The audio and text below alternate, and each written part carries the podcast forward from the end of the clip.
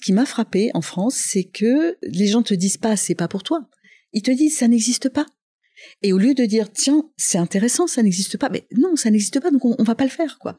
Et c'est je crois ça qui m'a le plus euh, euh, mais, complètement frappé. Mais ça n'existe pas, mais je, je t'explique que c'est intéressant donc peut-être on va essayer de le faire.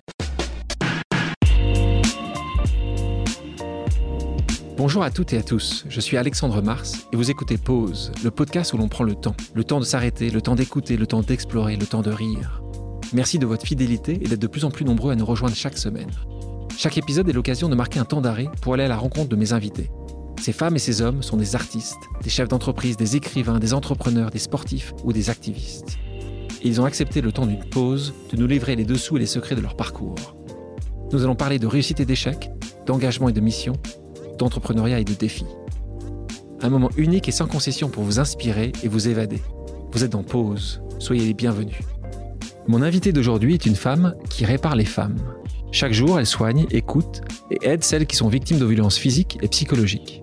Originaire du Liban, cette fervente défenseuse de la cause des femmes en a fait le cœur et la raison de son aventure entrepreneuriale. Après avoir fait ses études de médecine à Paris, elle exerce dans plusieurs établissements avant de se confronter aux inégalités et à la précarité de la santé au sein de l'hôpital de Saint-Denis. C'est en réaction au parcours difficile des patientes qu'elle rencontre qu'elle décide de fonder la Maison des Femmes en 2016, un lieu d'accueil, de consultation, de prévention et d'orientation pour toutes les femmes en difficulté. Soutenue par Alexandra Lamy, Philippe Catherine, Natou ou encore Jeanne Damas, la Wonder Woman de Saint-Denis est avec nous pour nous parler de son parcours engagé, véritable modèle de réussite de l'entrepreneur social. Bonjour Radar Atem. Bonjour Alexandre. Ça te fait sourire? Le Wonder Woman euh, oui, ça, ça me fait sourire. Et puis l'entrepreneuriat social, c'est sûr que c'était pas une étiquette euh, que j'avais anticipée. On parlait de la Maison des Femmes, on y reviendra un peu plus tard. Est-ce que tu pourrais, en quelques phrases, résumer la mission de la Maison des Femmes pour nos auditrices et nos auditeurs?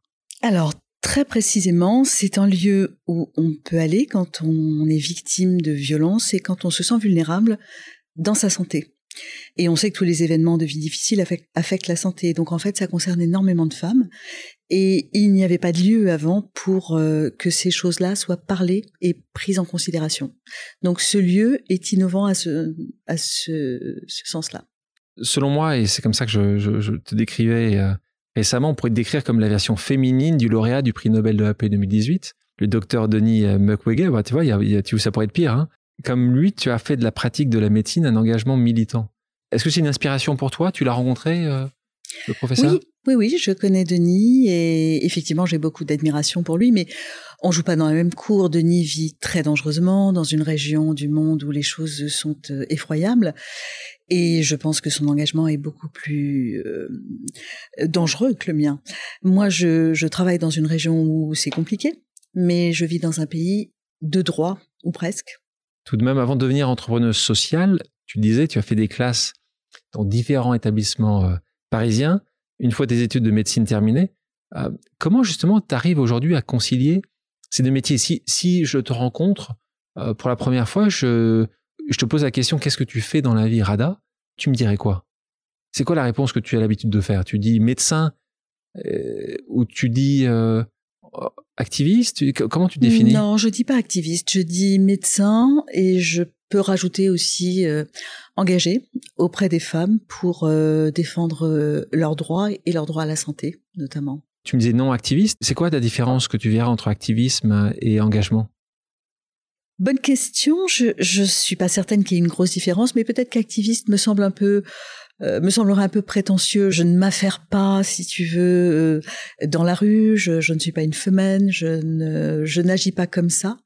Mais j'agis plutôt concrètement en donnant la possibilité aux personnes qui travaillent avec moi de faire ce métier un peu difficile qu'on appelle la gynécologie sociale et qui est un métier qui n'a pas vraiment de lettres de noblesse parce qu'il n'est pas récompensé par des titres de professeur ou des publications euh, scientifiques euh, très poussées, mais qui est extrêmement précieux pour les personnes concernées. Et, tu me disais donc médecin, tu me disais engagé, tu, tu me précisais pas entrepreneur.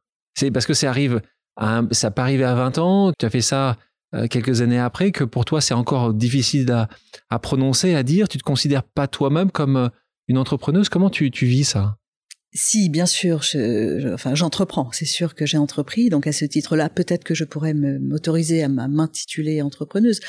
En même temps, on n'a pas l'habitude dans nos métiers de soins de, de, voilà, à moins d'avoir créé une chaîne de clinique euh, où là tu te dis je suis un entrepreneur. Mais euh, aujourd'hui, ma petite entreprise, elle est très modeste. Elle rayonne et ça c'est merveilleux. Mais euh, je n'embauche pas 200 personnes et on est loin du CAC 40. Oui, mais ce qui est intéressant avec l'entrepreneuriat, c'est c'est que tu peux être entrepreneur avec trois personnes, cinq personnes. Il. Bien sûr ce qui est beau dans l'entrepreneuriat, c'est qu'il est protéiforme. Donc, un, tu as réussi à, te faire un nom dans les hôpitaux parisiens en tant que gynécologue obstétricienne, gynécologue hein. obstétricienne, tu m'aides. Euh, et puis, tu aurais pu t'arrêter là, mais tu as toujours voulu en faire plus. Donc, c'est ça qui est, intéressant euh, dans ton parcours. Beaucoup de gens, justement, qui n'arrivent pas à franchir ce pas-là. Toi, tu as hésité euh, longtemps avant de lancer la Maison des Femmes? Ça te paraissait une évidence? Tu pensais que d'autres personnes allaient le faire à ta place? Pourquoi tu t'es lancé à faire autre chose que ce que tu faisais parfaitement depuis des années? Parce que pour le coup, tu as raison. J'ai toujours euh, voulu avoir, non pas un coup d'avance, mais mon raisonnement, ça a toujours été qu'est-ce qui manque? Dans cet hôpital, dans cette région où je suis, qu'est-ce qui manque? Parce que c'est ça qui m'intéresse en fait. C'est de boucher les trous. C'est pas très élégant, mais quand tu es dans des structures, par exemple, très très très organisées, je pense à la médecine euh, dans l'armée, par exemple, et eh bien, où t'es passé juste justement avant d'aller à l'hôpital de Saint-Denis. C'est pour ça que je prends cet exemple. Eh bien, c'est une médecine très organisée, mais peut-être que ce qui m'a paru manquer, c'était une dimension un peu plus proche du patient. Donc là, j'avais à cœur d'injecter de, ça. Et quand tu es dans d'autres endroits où tu te dis, bah là, qu'est-ce qui, qu'est-ce qui manque ici pour que l'offre de soins soit complète? Dans certains hôpitaux, il manquait de la prise en charge de la stérilité. Dans d'autres, il manquait le cancer du sein. Et là, je me suis dit, à Saint-Denis, ce qui manque vraiment, c'est un lieu pour les femmes. Tu vois, je raisonne plutôt comme ça. Est-ce justement, est-ce qu'il y a eu un événement, Rada, qui est apparu, qui t'a justement poussé à dire, il faut que je le fasse, il faut que je me lance? Est-ce qu'il y a eu un, événement, un soir, un moment, un jour où c'était juste l'accumulation de ce manque qui t'a fait te lancer? C'était la, hum, comment dire, l'intuition d'abord parce que je suis très intuitive et l'extrême conviction que euh, c'était quelque chose qui manquait et que si je l'apportais, le public serait là parce que le public en avait besoin. Après, bien sûr, dans ma carrière, il y a eu énormément d'événements, de, de femmes qui ont vécu des choses qu'elles m'ont racontées et qui m'ont émue et, et, notamment une de mes patientes euh, qui, qui s'est fait tuer par son mari. Et ça, c'est aussi une l'occasion pour nos médecins de prendre conscience de bah, de notre insuffisance, enfin du fait qu'on ne peut pas sauver tout le monde et que et que parfois les choses nous échappent. Donc là, je me suis dit qu'il fallait peut-être aller encore plus loin. Aujourd'hui, quelques années après, tu euh, vois à quel point c'est compliqué. Je pense que comme tout l'entrepreneur que, je suis également, c'est l'entrepreneuriat est très difficile. Malgré ça, est-ce que tu te relancerais tout de suite? Euh, si, on, si je te disais, tiens, dans cinq ans, ça va être compliqué, tu recommencerais quand même? Ou tu, tu te poserais la question deux fois? Je me poserais la question deux fois parce que effectivement, je n'ai pas anticipé au début ce que j'allais vivre. Ça fait huit ans que je suis là-dessus. Et à chaque fois, je me dis, euh, ça ira mieux l'année prochaine, mais ça va jamais mieux. Euh, il y a toujours un challenge de plus, il y a toujours une difficulté de plus. Mais je crois que j'irai quand même parce que je dois aimer ça. Je, dois être un peu maso. Euh, Saïd Amouche, fondateur de Mosaic RH, euh, que j'ai reçu dans ce même podcast, disait que pour lui, il n'y a pas de différence entre un entrepreneur social et un entrepreneur tout court. Est-ce que toi, tu es d'accord aussi avec ce raisonnement, que c'est la même chose? Oui, je pense qu'il a raison. Je pense que les, ce que ça mobilise est, de même nature. Après, le produit fini n'est pas le même. Et peut-être que pour des, euh, des personnalités qui ont choisi des métiers, euh, des, métiers un peu au service des autres, effectivement, notre productivité est très orientée vers le care. C'est, je crois, la seule différence.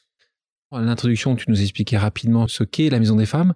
Est-ce que tu peux aller un peu plus dans la, dans cette définition et nous raconter déjà la genèse de ce projet. Tu nous disais que ça fait huit ans que tu travailles dessus, parce que tu as travaillé avant que la première pierre soit posée, on est en 2016, euh, et donc là, c'est la réalisation de, ce que tu avais en tête.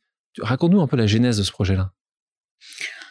Ça part, comme je te disais, toujours d'un besoin, c'est-à-dire que, étant responsable de la maternité de Saint-Denis, j'ai très vite vu que euh, mon prédécesseur n'avait pas anticiper certaines choses parce que elle faisait pas partie de ses sensibilités à lui. On a chacun dans la médecine, c'est quand même très très vaste.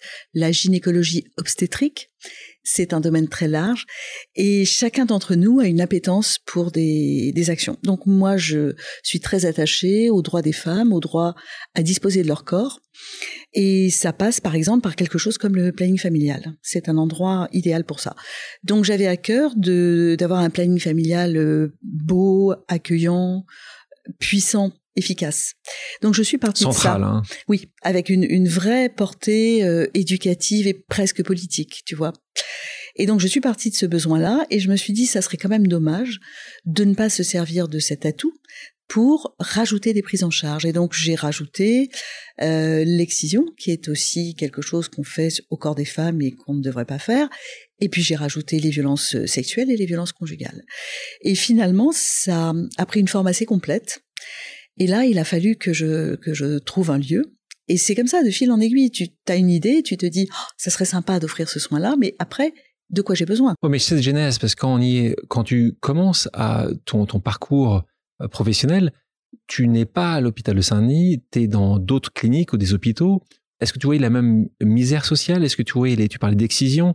Est-ce que c'est quelque chose que tu as vraiment euh, vu pour la première fois réellement quand tu es arrivé à Saint-Denis. Euh, est-ce que c'est justement cette jeunesse a été aussi faite de, de voir de plus en plus de difficultés euh, et de, et de souffrances euh, chez ces femmes ou, oui, bien sûr. Quand tu exerces à Paris dans un quartier bourgeois, tu vois de la violence conjugale, tu vois des jeunes filles qui ont vécu des violences sexuelles. Si je surfe sur l'actualité, Camille Kouchner, c'est pas du tout la précarité. Hein. Et pourtant, cette famille a vécu les mêmes dysfonctionnements que beaucoup d'autres. Donc c'est moins fréquent. Arrivé à Saint-Denis, tu te prends ça, plus une extrême précarité, plus une migration euh, terrible et des conditions de vie que personne ne tolérerait. Et là, tu te dis, trop c'est trop. Donc je vais en faire un, vrai axe de travail. Quand tu parlais d'excision, euh, à Saint-Denis, c'est les chiffres que, que tu nous donnais, les femmes excisées représentent 14 à 16% des patientes de l'hôpital de Saint-Denis, c'est ça Des femmes que nous voyons en maternité, donc par extension, même. Faut imaginer, euh, on me demandait euh, dans le 93, j'ai dit bah si c'était comme ça à Saint-Denis, c'était probablement comme ça dans tout le 93. Et quels, quels sont les obstacles? C'est ceux qui intéressent aussi les entrepreneurs euh, qui veulent se lancer. Quels sont les obstacles que tu, quant à cette idée, que tu vas rencontrer? Ils sont, hmm. ils sont, ils sont faibles, ils sont, ils sont importants? Ah, ils disent c'est pas pour toi, tu es un médecin. comment tu raconte-nous un peu justement ces obstacles bah, Si tu veux, ce qui m'a frappé, euh, tu l'as dit en introduction, je, viens du Liban, c'est un pays où on, ose. Justement, pourquoi on ose? Parce qu'on n'a pas grand-chose. On n'a pas de sécurité de l'emploi, on n'a pas de sécurité sociale, on n'a pas de retraite, et donc c'est système D. Et donc on, est quand même assez, euh, je dirais pas élevé, c'est pas génétique, mais on sait que si on veut un truc, et eh ben juste on le fait. Et donc ce qui m'a frappé en France, c'est que les gens te disent pas c'est pas pour toi, ils te disent ça n'existe pas. Et au lieu de dire tiens c'est intéressant ça n'existe pas, mais non ça n'existe pas donc on, on, va pas le faire quoi. Et c'est je crois ça qui m'a le plus euh, marqué, euh, mais, complètement frappé. Mais ça n'existe pas, mais je, je t'explique que c'est intéressant donc peut-être on va essayer de le faire. Et tu avais essayé quand même de regarder quand tu dis ça n'existe pas. Tu avais quand même essayé de faire euh, une mini étude de marché. Tu avais essayé de contacter un peu ton réseau en France pour voir si, si nulle part ailleurs ça, ça existait? Bien sûr, j'ai fait. Euh, c'était en plus c'était l'époque où je faisais un master en management à l'ESCP, donc tu vois, on était vraiment. Euh, tu connaissais ces termes-là, voilà, tu voilà, étude de marché. Bien sûr, pas de problème. Je cherchais ma niche. Et pourquoi d'ailleurs Pourquoi d'ailleurs tu t'es médecin Tu pourquoi tu tu vas à l'ESCP faire un master de management Mais parce que c'est, en fait, ça te, il y a quelque chose qui, te manquait Bien sûr. À la faculté de médecine, tu apprends à faire de la médecine. Mais le problème quand tu es médecin, c'est que très rapidement, tu es chef d'équipe. Alors quand tu es jeune médecin, tu as trois infirmières et une aide-soignante sous tes ordres, entre guillemets. Quand tu es chef de service, tu peux avoir 100 euh, sages-femmes, 80 infirmières. On t'a pas appris. On t'a pas appris à motiver les gens, on t'a pas appris à les cadré. Et donc, effectivement, tu, cherches une école pour apprendre à faire ça correctement. Et c'est pour ça que je suis allée à l'ESCP. Et là, c'est toi qui va financer ou c'est l'hôpital de qui finance cette, cette, ce master? Alors là, j'ai financé un peu et j'ai trouvé un laboratoire qui, laboratoire. qui m'a qui m'a aidé. Parce que c'est quand même déjà c'est la moins chère. Euh, j'avais regardé Sciences Po, c'était juste hors de prix.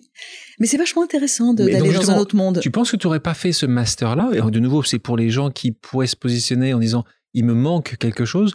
Tu penses que tu n'aurais pas fait cette session supplémentaire de travail Tu l'aurais pas lancé, la Maison des Femmes? Tu penses que ça t'a aidé à avoir les, bons réflexes ou pas du tout?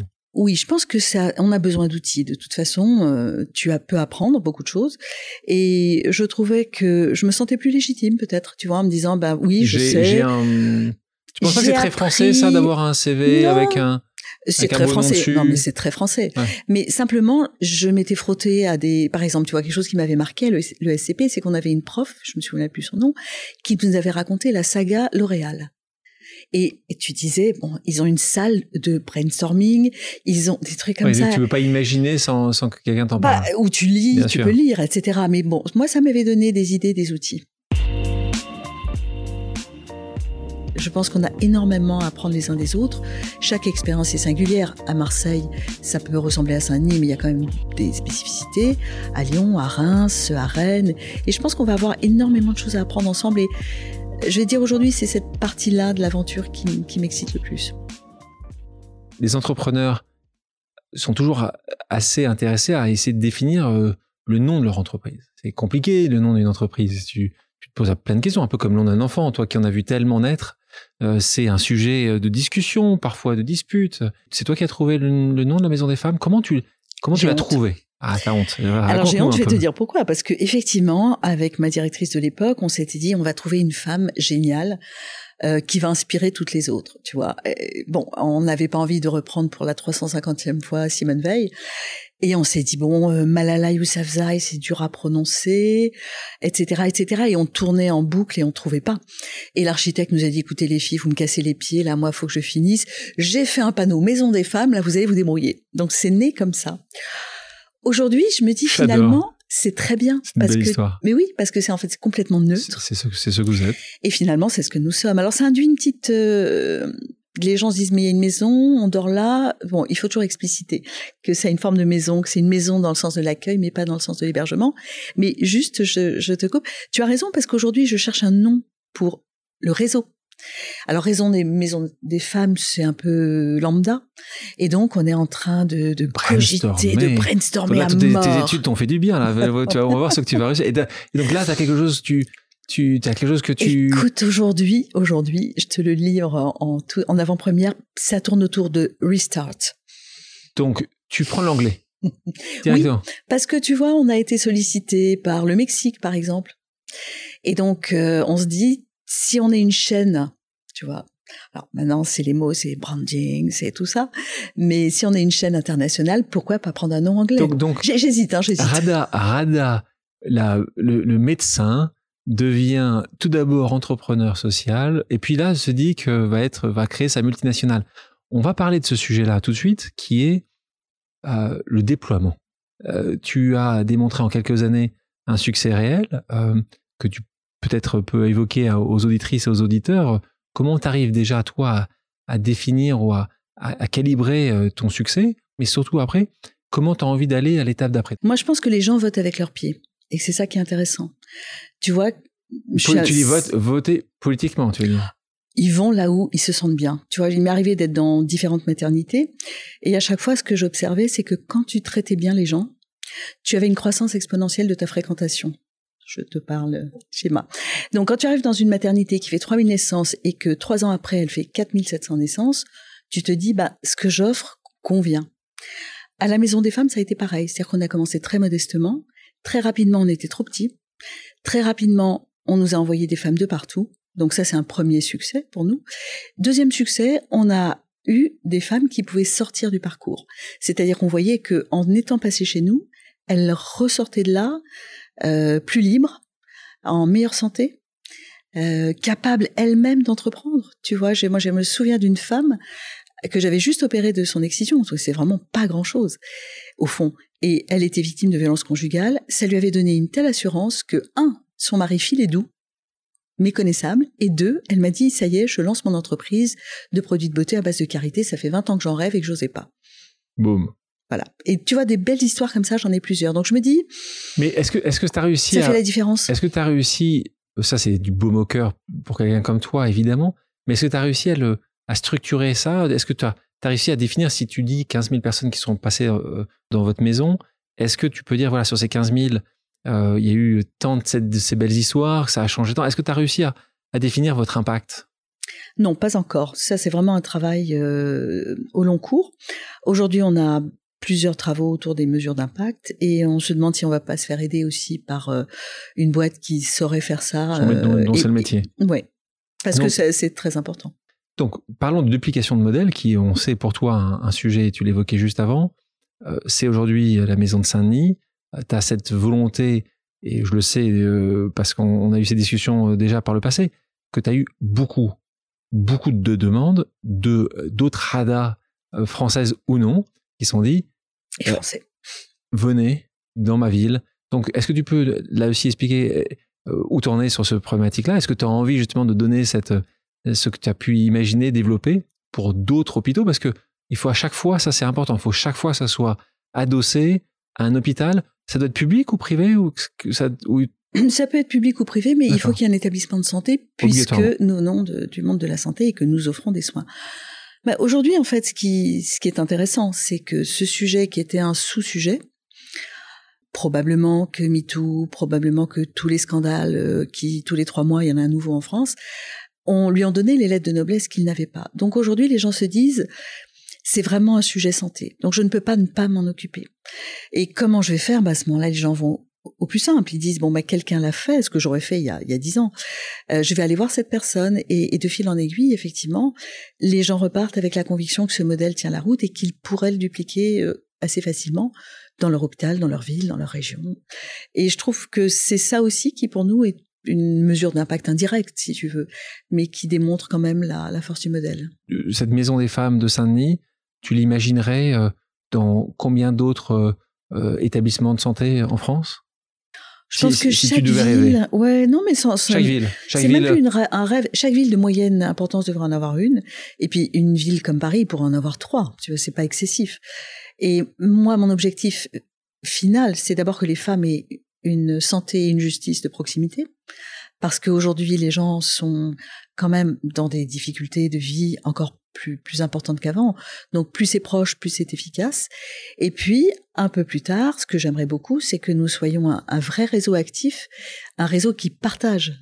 Je pense qu'on a énormément à apprendre les uns des autres. Chaque expérience est singulière. À Marseille, ça peut ressembler à Saint-Denis, mais il y a quand même des spécificités. À Lyon, à Reims, à Rennes. Et je pense qu'on va avoir énormément de choses à apprendre ensemble. Et je vais dire aujourd'hui, c'est cette partie-là de l'aventure qui, m'excite le plus. Tu nous parlais de ces prochains déploiements. Tu nous parlais aussi de l'international. Là aussi, c'est un sujet qui, pourrait t'intéresser ou, ou tu as envie de passer le bébé euh, euh, ailleurs, dans d'autres pays? Bah, c'est intéressant l'international parce que c'est encore des expériences humaines radicalement différentes. Je, je l'avais pas imaginé, mais quand les gens viennent me voir comme ce médecin, un psychiatre mexicain, qui lui est reparti en disant j'en veux deux à Mexico, donc bon, et puis on a eu le Covid. Mais tu vois, je suis en relation avec un entrepreneur euh, très très très talentueux en Arabie Saoudite. Et on, on, on rêve tous les deux, parce qu'on a beaucoup sympathisé, de créer une maison des femmes à Jeddah. Alors tu vois, c'est pas facile, facile. Plus simple, il y a plus simple. Euh, et euh, mais à Beyrouth Beau challenge. Et à Beyrouth aussi. mais j'ai pas encore de, de porteur de projet à Beyrouth. donc à chaque fois, et, et pour ceux qui voudraient porter ce projet-là, il faut avoir évidemment un porteur de projet. Et un financier, si possible. Ah, on va venir sur ce financement. C'est un très bon passage sur le sujet prochain. Le financement. Toi, qui pour le coup a toujours été assez éloigné de ces sujets-là, parce que c'est pas un médecin qui va aller taper aux portes de financiers pour grandir et pour se développer, tu as dû le faire.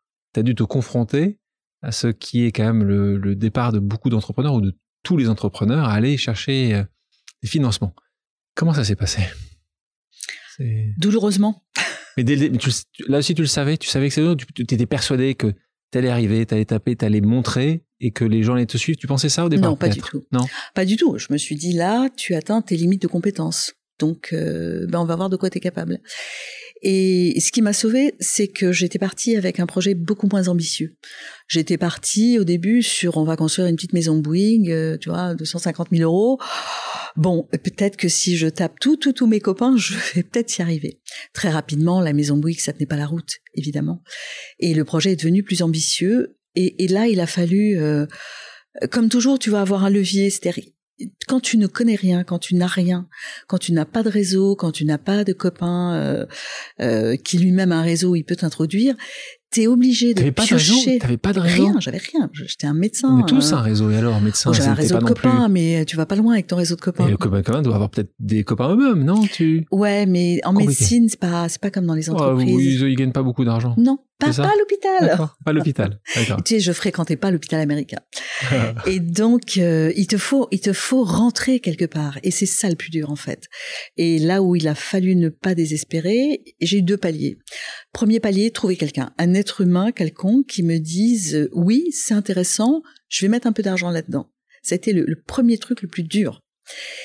Et donc, je l'ai eu avec... Qui- qui c'était? Et c'était Céline Bonner de la Fondation Kering. Ça tombait bien puisque c'est vraiment le sujet de la fondation. Donc, euh, C'est a- elle qui vient te voir, c'est toi qui va. non, c'est moi. Je, qui je, passe 200 coups de fil, j'envoie 3000 mails et je finis par avoir un être humain au bout du fil qui me dit ça a l'air intéressant, je vais venir voir. Premier succès, tu vois, quelqu'un va venir voir. Donc ce jour-là, tu te souviens ce jour-là quand Ah, elle arrive je me souviens de comment elle était habillée. Et toi, comment tu étais habillé aussi Pas moi, non, mais elle, comme- elle. Parce que tu comprends, c'est cet oiseau rare qui venait me voir, je, je, je l'ai évidemment euh, scanné. Ah oui.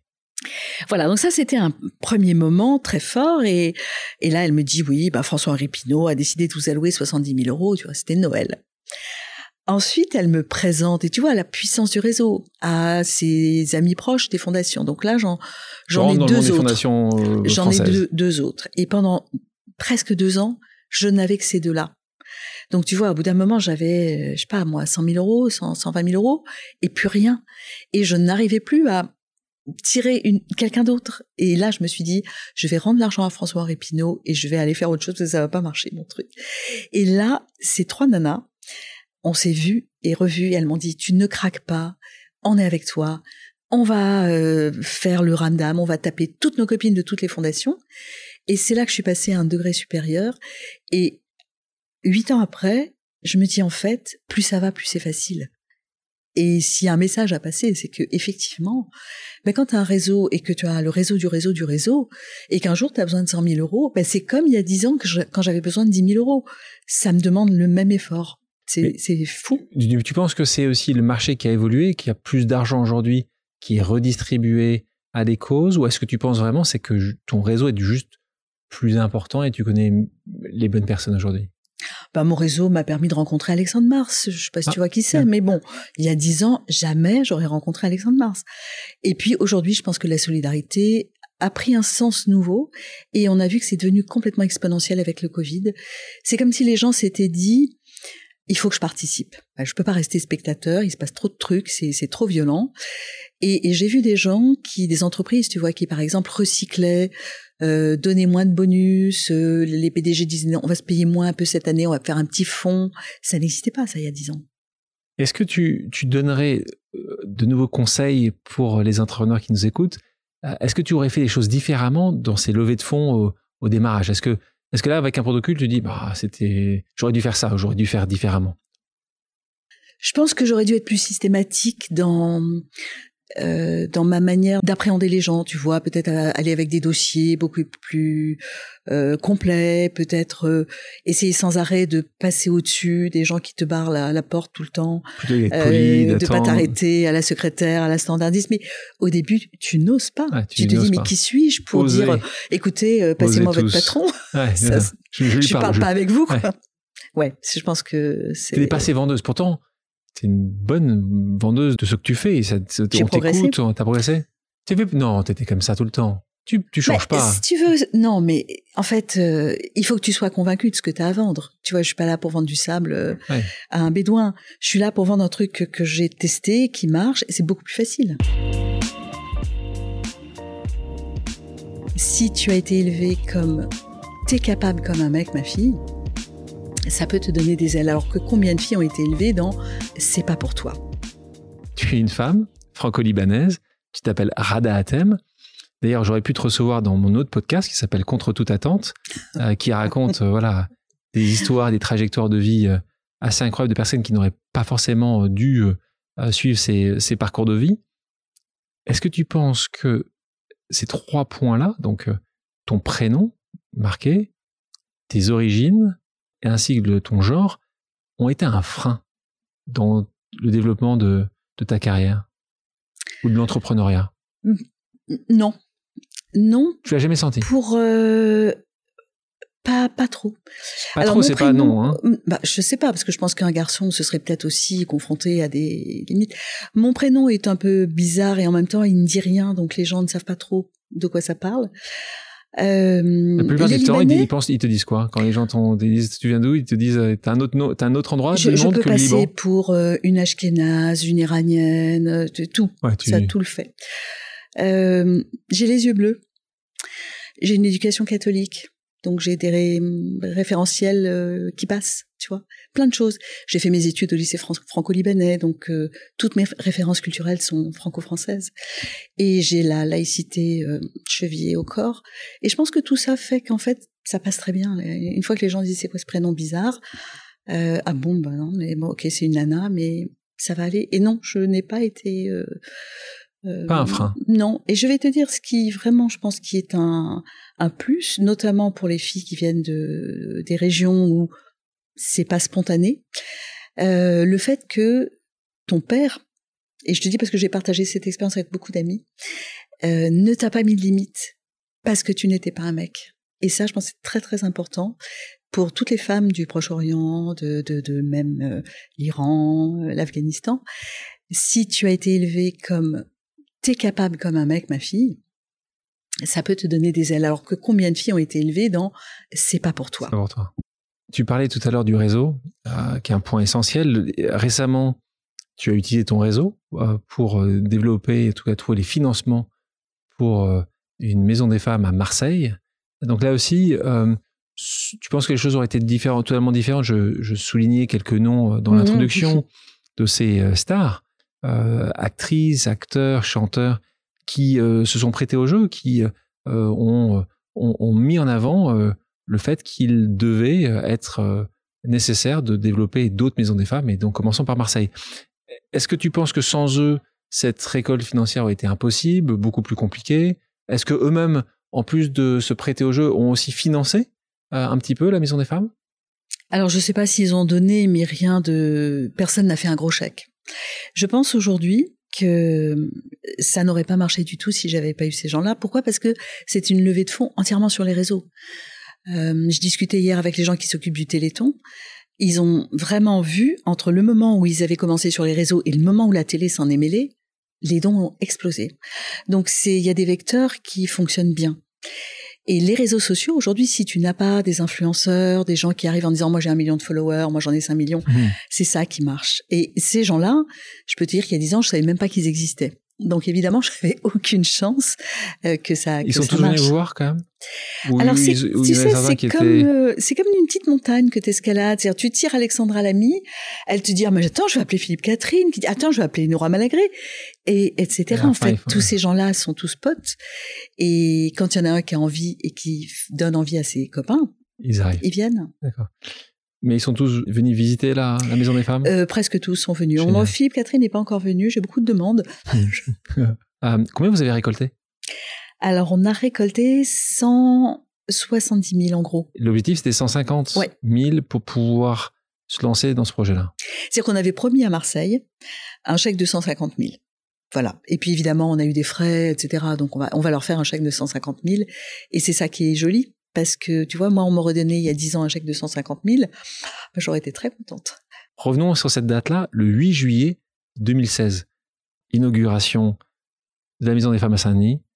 Souvenir? Alors, un monde fou. Et je pense qu'on était dans un moment où il y avait strictement rien d'intéressant dans l'actualité. Et donc j'ai vu arriver euh, Libération, Paris Match. je n'en revenais pas parce que j'étais encore dans c'est une petite structure de proximité. Ok, l'aventure est mignonne, etc. Mais et, les, médias nationaux étaient, là. Ouais, comment, comment ils ont l'habitude de, de, définir ces médias? Moi, je disais Wonder Woman, ce jeu, tu vois.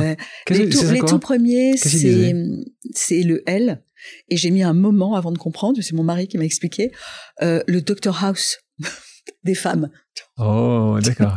le Docteur Maison, oui, oui, bien sûr. Parce que je ne boite pas.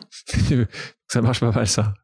Euh, et quand tu, euh, on parle de, la maison des femmes, Est-ce qu'encore aujourd'hui, c'est un modèle unique en France? Ou est-ce que tu as vu apparaître avec toi, mais peut-être euh, peut-être différemment, d'autres modèles assez proches? Bien sûr, on a des vraies petites sœurs. On a Bordeaux et Brive-la-Gaillarde qui sont très inspirées sans être exactement des copier-coller.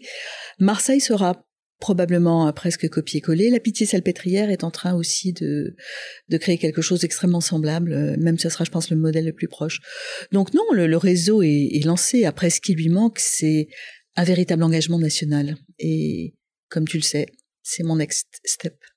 Parlant de la nation, récemment un sondage commandé par le ministère chargé de l'égalité entre les femmes et les hommes révélait que près d'une Française sur deux, 45%, déclare avoir été déjà victime de violences sexistes ou sexuelles. Donc toi qui luttes euh, directement ou indirectement contre ces violences depuis des années et des années, est-ce que ce chiffre te surprend encore? Non, il me paraît en deçà de la réalité parce que je pense qu'il faudrait. les violences sexistes et sexuelles, c'est très vaste. Si dans une salle avec 100 euh, femmes, tu dis qui n'a jamais été emmerdée parce qu'elle était une femme, je pense qu'il y a peut-être une seule qui va pas lever la main, vraiment, parce que tout est propice à ça parce que nous sommes un peu quand même depuis toujours des proies, que ce soit dans le métro, dans la rue, euh, dans un entretien d'embauche, euh, euh, en tant qu'étudiante en médecine, enfin tous les moments de notre vie sont des moments potentiellement où on peut se faire agresser. Alors je dis pas qu'on s'est toutes fait violer, mais l'agression sexiste, le, truc très fréquent, ah, c'est une banalité. Les, les mecs ne s'en aperçoivent même plus. Pour eux, c'est normal, c'est ok. Tu parlais tout à l'heure euh, du fait que tu ne revendiques pas forcément dans la rue. Toi, tu fais un peu différemment. Tu utilises plutôt des tribunes dans la presse. Donc, euh, tu as co-signé une tribune dans Libération pour alerter les pouvoirs publics sur les violences faites aux femmes et réclamer donc la mise en place de moyens concrets. Est-ce que tu as vu euh, ces dernières années une évolution des politiques publiques sur ces sujets-là? Oui, Très clairement. Euh, D'abord en termes de visibilité, et là je pense que les gens n'avaient pas le choix. C'est-à-dire qu'à partir du moment où des, associations de féministes ont commencé à compter les mortes, euh, tu vois, c'est quelque chose qu'on faisait pas il y a dix ans. On disait encore un drame de la jalousie, encore un drame de l'amour, euh, et, et, même avec euh, Marie Trintignant, tu vois, c'était euh, un drame de, de la jalousie, c'était c'était spécial. Aujourd'hui, on sait que c'est pas si spécial que ça et que euh, tous les trois jours, il y en a une qui meurt parce que son mari a décidé qu'elle était un objet et que si cet objet décidait de quitter la maison, c'était pas possible. Il valait mieux que cet objet soit mort. Donc euh, les pouvoirs publics ont été confrontés à ce conte qui est quand même assez macabre et en même temps, tout a explosé. Weinstein, MeToo, euh, Sarah Bitbol, comment elle s'appelle la, jeune actrice qui a dit on se lève on se casse. Bref, Flavie Flamand, enfin, tous les jours, tu as une histoire. Tous les jours, euh, je pense que le gouvernement se reprend une petite couche de et qu'est-ce que tu fais pour que ça change? Donc ils sont obligés de donner des réponses. Et on a bien vu avec le Grenelle qui était bon bon vous voulez vous voulez quelque chose les filles on va faire un Grenelle et on a mis un an à avoir des propositions très concrètes. La moitié d'entre elles ne sont pas encore déployées. Mais on a écrit des trucs, on a pris des engagements, tu on a promis. Déjà, tu vois une évolution positive. Parmi tes engagements, euh, il y a euh, celui, ceux euh, pour la lutte pour la PMA et pour l'extension du droit à l'IVG. Donc là, on touche des sujets qui divisent encore aujourd'hui une bonne partie de l'opinion et de la population. Qu'est-ce que tu, qu'est-ce que tu réponds à tes détracteurs? Et puis aussi, est-ce que tu as parfois eu des gens qui auraient pu s'engager pour toi financièrement dans la Maison des Femmes et qui suite à ces déclarations, on peut dire euh, c'est pas pour moi Alors j'ai eu des gens et ça m'a un peu surprise. Ils ne se sont pas pas engagés, mais ils m'ont demandé d'axer ma communication différemment. Par exemple, des entreprises qui travaillaient énormément en Afrique m'ont dit tu parles pas trop de l'excision parce que ça va fâcher nos clients. Et tu vois, j'aurais jamais pensé. Qu'est-ce que tu fais toi dans ces cas-là? Moi, je joue le jeu parce que, moi, ce que je veux, c'est qu'il me donne de l'argent. Mais ça m'a interpellé. Et d'autres qui me disent bon, on va pas trop mettre l'accent sur l'IVG. Demande pas des moyens pour l'IVG. Parle de l'excision, ça, ça plaît. Parle des violences. Euh, parle pas trop des viols parce que ça, voilà, tu vois, chacun a son sa petite zone de sensibilité. Je m'adapte. Tu vois, mon objectif n'est pas non plus de, de, de choquer. C'est pas et je comprends que l'IVG soit clivante c'est typiquement un sujet sur lequel, quelle que soit la religion, quelle que soit l'éthique, on est capable de s'entretuer euh, parce qu'on n'a pas la même définition de qu'est-ce que c'est la vie et jusqu'où une femme a-t-elle le droit de disposer de son corps. Et je crois que c'est là qu'on bute. Dis-moi, à quel moment dans ta vie professionnelle, même dans ta vie tout court, tu t'es senti le plus fier? Moment La naissance euh, euh, d'un enfant, la première pierre en 2016, la Légion d'honneur? Et à quel moment tu t'es dit, voilà, une certaine fierté? La première naissance, la première naissance que tu as donnée? Oui, oui, oui. Tous ces moments-là sont des moments de fierté.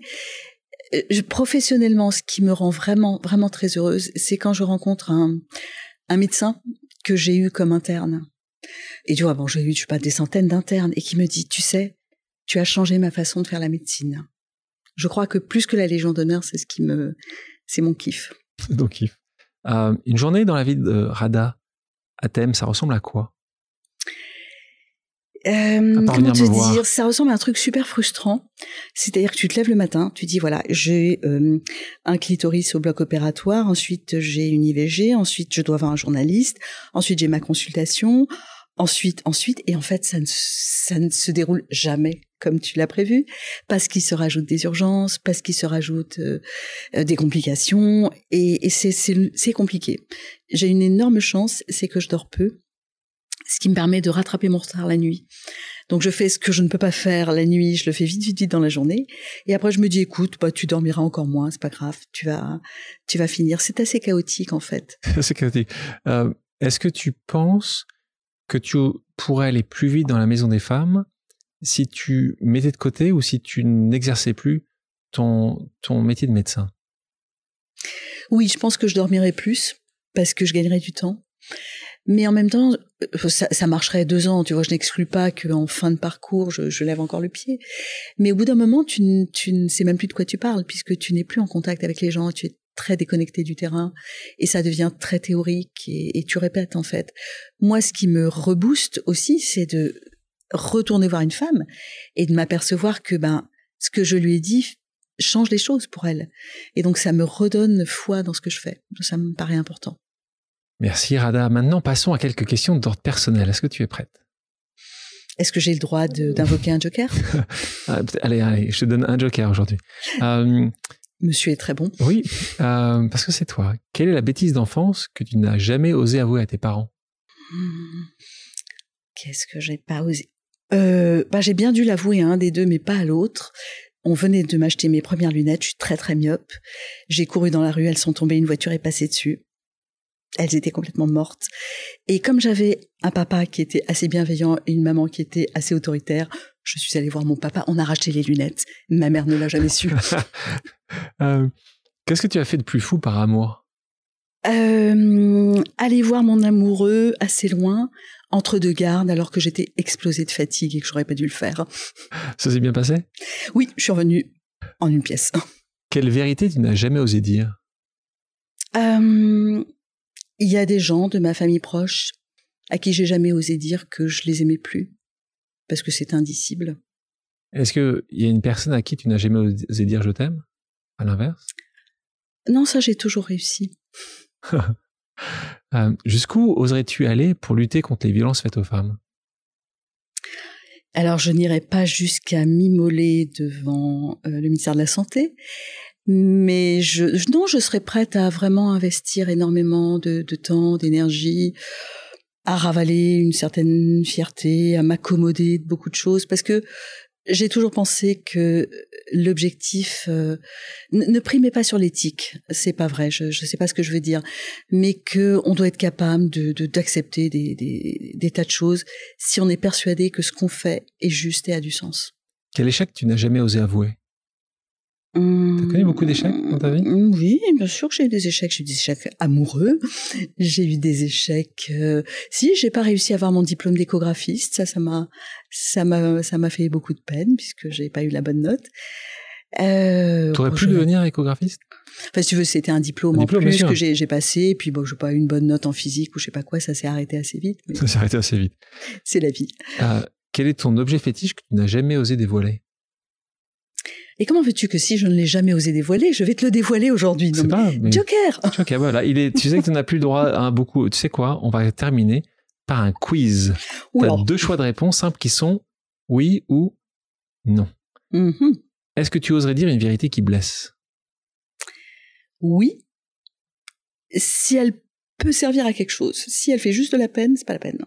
Est-ce que tu oserais trahir pour réussir? Non. Tricher pour réussir Oui, un peu. J'aime beaucoup le oui un peu. Est-ce que tu oserais te lancer dans la politique? Non, parce que je crois que ça m'ennuierait beaucoup, il n'y a pas assez d'action. Par contre, j'accepterais une, mission très technique. Oh, plutôt une mission. Oui, non, mais alors. Euh, Est-ce que tu oserais dénoncer des établissements de santé, justement, dans cette mission, qui ne se soucient pas assez de la cause des femmes? Oui, bien sûr. Après, dénoncer, c'est peut-être un grand mot, mais effectivement, souligner, attirer l'attention, mettre en évidence, bien sûr. Est-ce que tu oserais décliner une invitation à l'Élysée? Oui, si c'est pas un sujet qui m'intéresse. Et est-ce que tu oserais tout recommencer à zéro? Non, j'ai plus le courage. Rada, merci d'avoir accepté mon invitation. Merci à toi. Merci à toutes et à tous d'avoir pris le temps de faire une pause avec nous. J'espère que l'émission vous a plu, inspiré ou fait réfléchir. Si c'est le cas, je compte sur vous pour le partager avec vos proches, laisser un commentaire et mettre la note de 5 étoiles sur les plateformes d'écoute. Si vous voulez me suggérer des invités ou simplement me faire part de retour, vous pouvez me contacter via LinkedIn en tapant Alexandre Mars ou bien m'écrire à l'adresse suivante, le podcast pause at gmail.com.